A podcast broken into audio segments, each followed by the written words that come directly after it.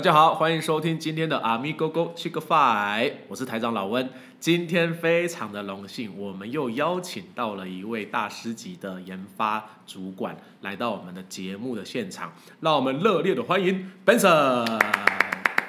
老温你好，各位听众大家好，我叫 Benson，我现在呢在面板产业做研发主管的工作。我在研发的工作已经做了二十几年了。我在念书的时候呢，念的是机械系，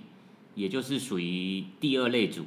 后来的工作就比较接近机械机构设计相关的工作。我负责的工作呢，都是属于研发的工作。然后从研发工程师到现在的研发的主管，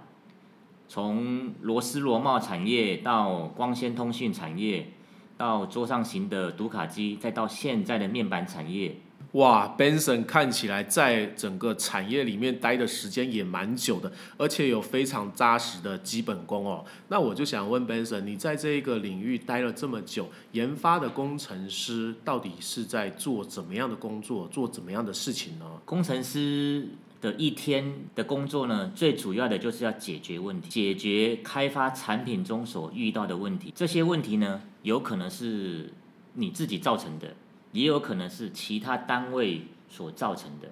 譬如说，呃，一些机构设计的问题会造成光学的问题，或者是电路上面的一些的问题。这个时候呢，你就会需要跟其他单位的人合作。一起共同解决，因此你在跟其他单位共同合作解决问题，在职场中是非常重要的一件事情。哇，Benson，那听起来研发工程师他其实是走在比较产品的前端，对不对？他属于在就是我们的产品还没被设计出来的一连串的工作，都是要做相关的研发，来把它整个产品从无到有。老温，你讲的没有错。哇，那 Benson，我想问你，就是研发的工程师，他一天到底是在做些什么样的工作？或者是说，研发工程师他平常的工作到底是在做些什么东西？可不可以跟我们的听众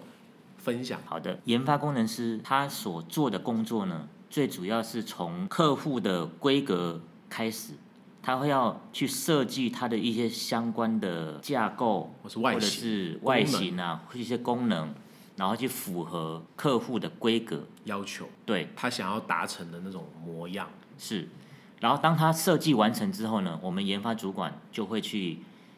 开一个设计的检讨会议。所以说必须要做一次 design 的就是 review 这样子。对，然后 design review 完之后，工程师再去修改他的设计。当没有问题之后呢，他就会去开模。但哎，在开模之前，会不会跟客户再做一个 feedback？就是说。要必须跟客户沟沟通，这样说，哎，这这个是 OK 的。一般在设计定稿的时候，都是跟客人在沟通过，已经 OK 了，客人是 OK 的状况下，客人也说 OK，我们这边也没问题的，之后我们就去开模，OK，开完模，然后就开始去做试做。试做，然后组装，然后你就会发现很多的一些的，可能是设计的问题，可能是制造的问题，可能是组装的问题。是是。所以我们工程师呢，就要开始去把这些所有的问题点表列出来，列完之后呢，再逐项一条一条一条的去把问题把它解决掉。所以工程师很大的一个工作呢，就是在解决问题。所以呢，他需要去。静下心来去思考这个问题点的真正原因是什么？你找到真因的时候呢，你才有办法去对症下药，然后去把这个问题点解决掉。哇，Benson，那这样听起来的话，研发的工程师其实压力是蛮大的，因为你必须要从无到有设计一样产品、一样概念，那并且要跟客户来来回回做各种的 design review，甚至是自己厂内、自己部门里面呢。还要能够通过我们自己的一些检验的规范，所以呢，做这样子研发工程师的工作的话，是需要怎么样的一个特质，或者是说需要一个怎么样的个性，它是其实是比较适合来从事这方面的工作呢？研发工程师说实在的，是一个非常枯燥的一个工作，是听起来就很枯燥。所以呢，你必须要可以静的心下来去思考问题，然后这个思考的过程中，你需要是有逻辑性的，而且要要非常的仔细，非常的细心，你才有办法把这个工作做好。另外，刚刚提到说，其实，在做这样子的研发的工作是相对的 boring，所以呢，我们是不是应该找到，如果找到自己的兴趣，会对我从事研发的工程师会有比较大的帮助呢？刚才有提到，研发工程师所做的工作，真的是属于非常枯燥的一个工作。是有时候你可能要挑灯夜战，而且常常常常都是只有你一个人。一个人在办公室加班，对，所以呢，这样的情况下有很一个很重要的一个问题点，就是你现在做的工作，你喜不喜欢，有没有热情？有没有热情很重要。所以你做目前开发的产品是不是你有兴趣的？嗯，对。所以这一点是非常的重要的。所以找到自己喜欢的产业，或者是说喜欢的一个产品，你才有办法百分之百的入去做研发，去爱它，去呵护它，让这个产品呢从无到有出生，对，是不是这样？这一点很重要。所以呢，我会建议在刚步入职场的初期，或者是在学的学生，可以多多去接触不同领域的产品或者是产业，从中呢去找到一个你有兴趣的产业。然后这一点非常的重要，因为做你有兴趣的工作。做你有兴趣的产品，你会从中可以找到你的成就感。哦，如果完成的话，对，尤其是从无到有，把一个产品设计出来之后，你那种成就感是跟为人父母一样，把小孩成功的生下来，对这些东西呢，就是可以坚持你你不断的去坚持下去的动力。研发，不断的 try and error，一直持续下去的源源不绝的动力，就是从这边而来的。对，这样子在这些枯燥乏味的的过程中呢，你不会感觉到疲惫。那 Benson，我想问你，我们怎么样就是在求学的阶段，可以了解到各种不同的产业呢？因为据我据我自己的经验，我自己在念大学、念研究所的时候，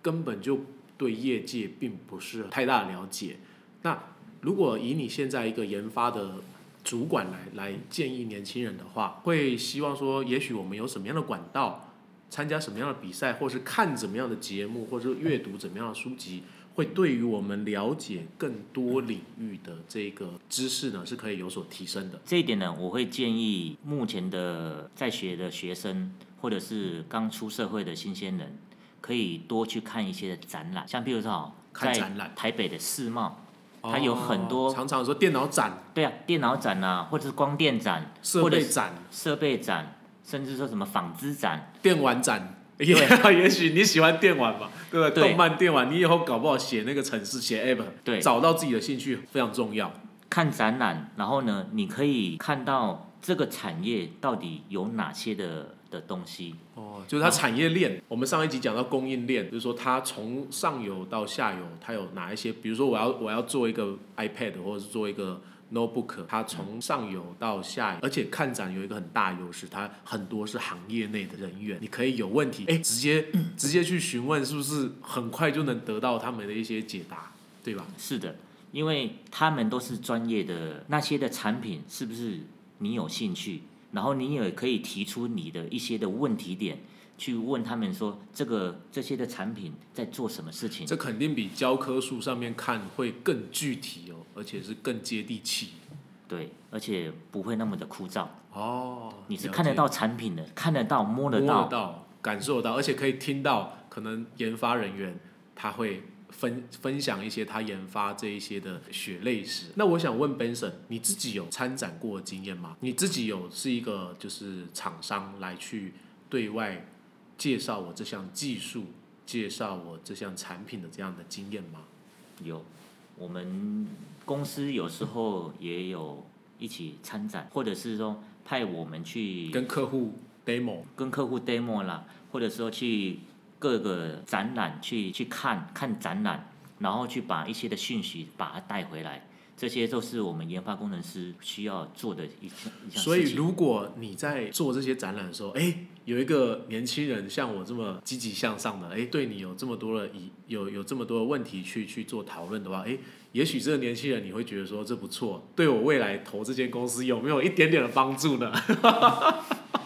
如果你真的那么喜欢这间参展的这间公司，你当然也可以毛遂自荐。你可以问现场的工作人员说：“如果我想要进入你们的公司，我可以怎么做？或者是说我需要准备什么资料？展现出你的企图心，对不对？对也许对我想进台积电，台积电很棒。那我在学的时候，在校生，我可以做怎样的准备？那我可也许起头就比别人家多走了一小步。或许这样的情况下，至少你展现出来的态度是积极的，对，你是有很重要。有很强烈的的欲望想要进入到这间公司的。是，所以我们其实多看展，接触各种不同的领域，找到自己喜欢的产业，甚至是公司。这个其实我们在就学的时候，或者在我正要进入踏入职场的年轻人是非常重要的。老温，其实还有另外一种方式，我可以建议给新鲜人，哦，是什么样的方式？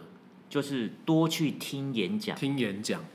听演讲呢，你可以去了解到这个产业或者是这个领域的这个 topic 这个 topic 的一些的细节。我举例好了，有一次我儿子就跟我讲说：“爸爸，我想要念清华大学材料系的仿生组，为什么他会有这么具体的目标出现呢？因为他学校的教授就是带着带着学长们到到他们学校去做演讲。哦，刚好我儿子有去参加的这个听了这个演讲，听完之后他觉得他产生兴趣了。对，跟他自己的兴趣还蛮吻合的，所以呢，他就就跟我讲说，我现在有一个新的目标，他想要去念这个啊科系，所以呢，你在听演讲的的过程中，有可能会遇到你喜欢的领域，你有喜欢的科系，这一点如果朝这个方向去走的时候，你会更有动力。这是一个很好的一个方式，是的，也是可以分享给我们的听众朋友。对，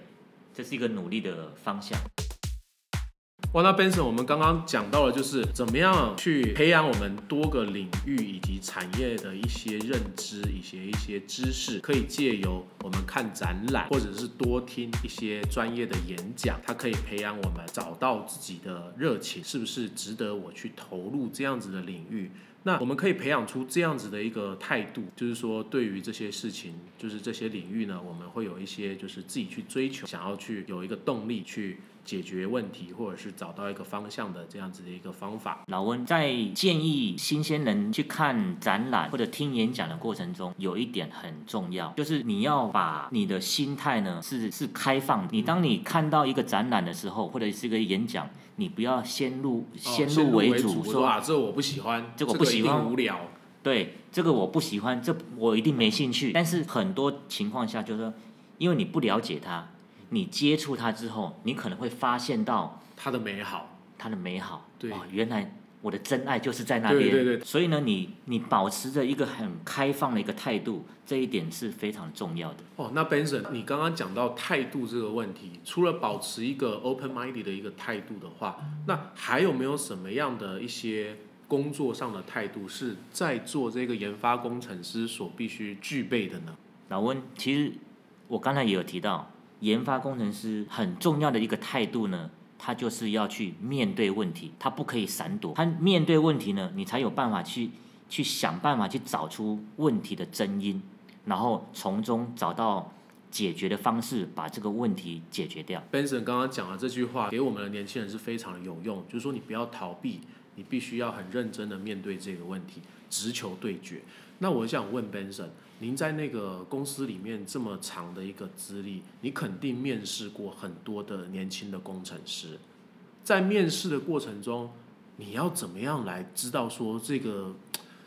这个年轻人的工作态度，或者说他的一些方式是不是比较符合公司的需求，或者是你刚刚讲的这样子一个正面的专业的态度呢？老温，当我在面试一个新鲜人的时候，因为他没有职场的经经验，所以呢，我都会问他在学生时代、哦他做过哪些的专题，或者是参加过什么的科展，对，然后在做这些的专题科展的过程中，你有遇到哪些的问题？当你遇到问题的时候，你怎么去面对它？你怎么去想办法去解决掉这个这些的问题？当我可以知道说你过去你是怎么去面对问题的，当然我就会认为你进到我们公司之后，你会如何去面对未来所遇到的问题，如何想办法去解决掉这些的问题。哦，也就是说，他如果是有这样子的一个经验的话，那你其实可以从中间就可以了解到说，这个人他的态度是怎么样面对去解决一个问题，他会用什么样的方式，那他的态度呢是不是正确确的这样方法，对吧？对。那我又想问一个问题，像我在学校的时候，什么科展，什么都没有做过，怎么办？这样是不是就是我是是不是相对竞争性就是比较低？那如果是像这样子的年轻人的话，什么都没有，那你会建议他用什么样的方式？呃万一是没有那些刚刚？就是说，就我都没有这些经验啊，就像我我我就没有这些经验，那我又要求职了，怎怎么办呢？好，其实现实生活是很多人都没有 这么困难，就是做这些科展的这些报告，因为通常这些都是班级或是学校选出来的校队或是一些团队，并不是每一个百分之百的学生都有这样机会的。那没有这些机会的人，你怎么办？遇到这种情况，我相信你在学校，你一定做过报告。对，你在你做的报告过程，然后你有遇到哪些的问题，你又去如何去、去面对问题？如果说你连报告你也讲不出来那你就是举一些生活上面的所遇到的一些问题，或者是说你在外面打工，哦然后遇到工作打工的经验，然后呢，也就是说你要展现出你的你面对问题的时候的积极性，然后你要把你这些的优点展现出来。所以各位朋友 听听到一个重点啊，就是相对你在就是没有一个这个科展啊这些竞赛经验啊，但是在面试的时候你还是得包装自己嘛。我们可以把我们生活中碰到的疑难杂症，我怎么样面对这个问题，解决它，自己在面试之前整理出来，这对我们求职也是非常大的帮助哦。当然就是不是叫你唬烂嘛，就是 只是说我在生活中遇到这样的问题，我怎么样去正确的工作的态度，就可以从中间可以发现。听了前面刚刚那些分享的内容，呃，多看呐、还有工作的态度呀，其实今天 Benson 他还有一些私人的干货想要告诉我们的 Amigo 们，那我们来听听 Benson 他怎么说。如果做一个研发工程师，这个工作呢，还有一项非常重要的的观念，就是专利。专利对，专利它是保护你的智慧财产权一个非常重要的一个利器。因此呢，我会建议社会新鲜人或者说在学的学生，有机会的话去了解一下什么是专利，嗯怎样的概念、怎样的个的想法可以去申请专利。这一点呢，对未来在你如果你从事研发工程师的时候，这一点是非常的重要的。因为你在设计产品的过程中，你可以把专利这个概念带进来，然后你就会除了把产品做出来，同样的你又可以再申请专利。这个专利呢，也是一种无形中的一种成就感。那也就是说，我如果在提早有这个写专利概念的话，对我往后再走研发这一块，其实是如虎添翼。在学的学生都没有接触过业界的或是公司的产品，如果我们在学校里面可以怎么样去培养这个专利？也就是说我，我天马行空的一个想法，它就能成为专利吗？专利有它的什么样的要素吗？其实专利是一个很简单的一个概念。其实，在我们产业界有没有？它有三个条件是三个申请要素三个要素是申请专利的要素。第一个是产业利用性，也就是说这个想法必须要可以实现，可以实现在产品上面，这是第一个。第二个呢是新颖性，也就是说你这种观念没有在其他其他的产品或者是说相关的产品是没有的。没有的。第三个是进步性，进步性是说这个产品有可能产业界已经有类似的产品，但是呢，你做的东西比它好，哦，所以这就是有相比较下来有进步，所以这种三个观念下来，你就可以申请一个专利。所以 Benson 其实说，我们就算是年轻的学子，或者是没还没有进行到在科技公司或者在半导体公司上班的一些年轻人，其实我不管是怎么样的产品，其实我只要把握这三个要素，我都可以提出我自己的专利，并且呢，在就学的时候就已经事先去了解怎么样去申请一个专利，或者是怎么写一个专利，其实对我未来要从事研发工程师这一条路的话，是有非常大的帮助。是的，在各位在就是逛街的时候呢，你在看很多的一些的产品，你都可以去思考，诶，这个东西我之前改善它对好，因为有时候你买这就是职业病。因为你有时候你买东西回去之后，你会边用，然后心里面面 complain 他这砍不来说怎么会做成那么、啊那么东西那么烂？靠腰，我阿妈都做比他好吃。对啊，你或许你用一下之后它就坏掉了，或者说你就会你可以去想说，诶，哦如果说我我调整了某些某些的一些想法、嘛，一些概念之后呢，我可以把它做得更好。更好，这样的情况下，有些就是可以申请专利的一个观念。所以专利的概念是非常简单的。其实，因为你已经做研发做这么久了，你已经有这个 mindset。年轻的朋友们想要走研发工程师吧，如果你是一个很有创意的人，常常呢你在写一些开箱文，你在写一个产品的使用心得，你常常 complain 它，也许你是有这个做研发工程师的潜力，对不对？对对 对吧？对你想说，我想要改变这个功能，想要让世界更好，让这个产品的更好，你有这个概念，其实你是很适合走走这个研发。老温，你刚才有提到开箱文，因为有些人写开箱文的时候，你会去去讲它好的地方在哪里，对，不好的地方在哪里。对，当你在写不好的地方的时候，你就可以同时再去思想到考，专利了，对吧？想到专利，就是说我如何去改善改善它。如果改善的是好的，然后这种观念呢，又又是刚才符合刚才前面讲的三种三三要素三要素，专利三要素。你就可以申请专利。哦，Amigo，今天你们进来听这一期节目真的是捡到宝了。虽然说这一期节目我们是在讲研发工程师的一个，就是、呃到底在做什么，研研发工程师一天都在冲沙小，但是其实你进来听到现在，你会发现我们在讲的是一个 mindset，我们在讲的是一个你面对事情、面对问题的一个处理态度，以及呢，我要怎么样的去做一个创意的发想。刚刚讲到开箱文，一定都有好，都有坏，都写好的那一定都是业配文，那不是开箱文了。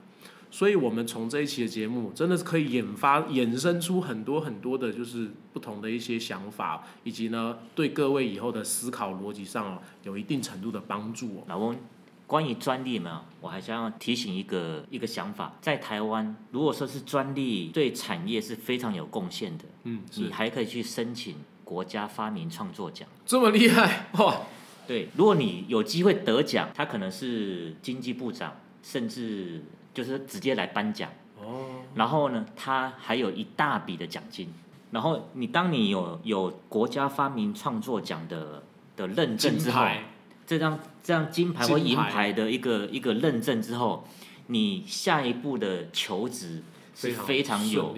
有说服力。非常有保证力的。这真的朋友们，就是有没有听得有一种热血沸腾？当然这不好拿啦，鼓励大家有这样子的一个心态，可以去做对业界，甚至是对自己做出这样子的突破，做出这样的贡献。是的，诶、b e n s o n 那你怎么会提到这个什么国家专利还是什么发明奖？国家发明创作奖。国家发明创作奖，你这记得这么清楚，你是不是曾经有偷偷的得过？说实在的，在民国九十四年那时候，我有申请，结果然后然后呢，也很幸运的，不小心的不小心的我有得奖。各位观众，原来我我录了这么久才知道说哇，那个 Benson 他其实自己是有得过这种这个殊荣哦。其实当初我申请的那个专利呢，那个是在光纤通讯的领域，我做的一个产品，做了一个产品，然后申请专利，那个产品叫呃 optical switch 光纤切换器。切换器。那个产品呢，在台湾在这之前是没有人做的，哦，那个是我们在台湾也是第一个做出来的一个产品，是。然后也用那个产品呢去申请专利，然后就很 lucky 的拿拿到了国家发明创作奖的银牌奖，然后也因为这样的一个一个一个经验，然后我才有机会，即使我没有任何的在面板产业的经验，我也可以进入到进入进入到这件这件这个产业这间公司。所以就呼应了刚刚前面讲了，这就是一个金字招牌，一个台湾猪的标签啦。现在大家都台湾猪的，就是哦，贴着台湾猪标签可以，OK，没问题。所以我才会讲说，如果在学的学生或者社会新鲜人，可以的话，先把把专利这样的一个观念把它带进来，然后先了解专利这相关的一些的观念，然后呢，在你未来要做做研发工程师的时候呢，然后把专利把它放进来，有机会的话就去申请专利，对未来是有帮助的。对，不仅对自己有帮助，对公司也有帮助，对整个产业也是有帮助。是的，哦，那 Benson，你刚刚讲的一个就是我们的一个态度的话，其实这个研发工程师，你刚刚说的这个态度，其实是不是一个放诸四海皆准的一个准则呢？我刚才提到研发工程师很重要的一个态度，就是要去面对问题、解决问题，然后甚至说你还要去想办法去预防问题。这个在不管在哪一个领域，对放诸四海皆准的这样一个道理。因为你不管是在开发产品，或者是说在半导体的产业，可能是你一定会每天遇到非常多的问题，对，然后。不一样的地方是在哪里？不同的领域，那、我们讲他过专业，我们讲隔行如隔隔山嘛，山啦，它你所需要的的专业技能是不一样的，但是面对问题的态度是一样的。如果说你想要去了多了解在不同的专业领域需需要哪些的那一些专业技能，我可以给你一个建议说，譬如说你可以到一零四网站，譬如说你想要了解半导体，你就可以把台积电标杆企业对，把它输出来，输输输入之之后，找出来然后它会有出现非常多的职缺，职缺，这些的职缺呢，需要有哪些的条件？有些可能是博士，有些人是硕士，哦哦哦，然后呢，需要哪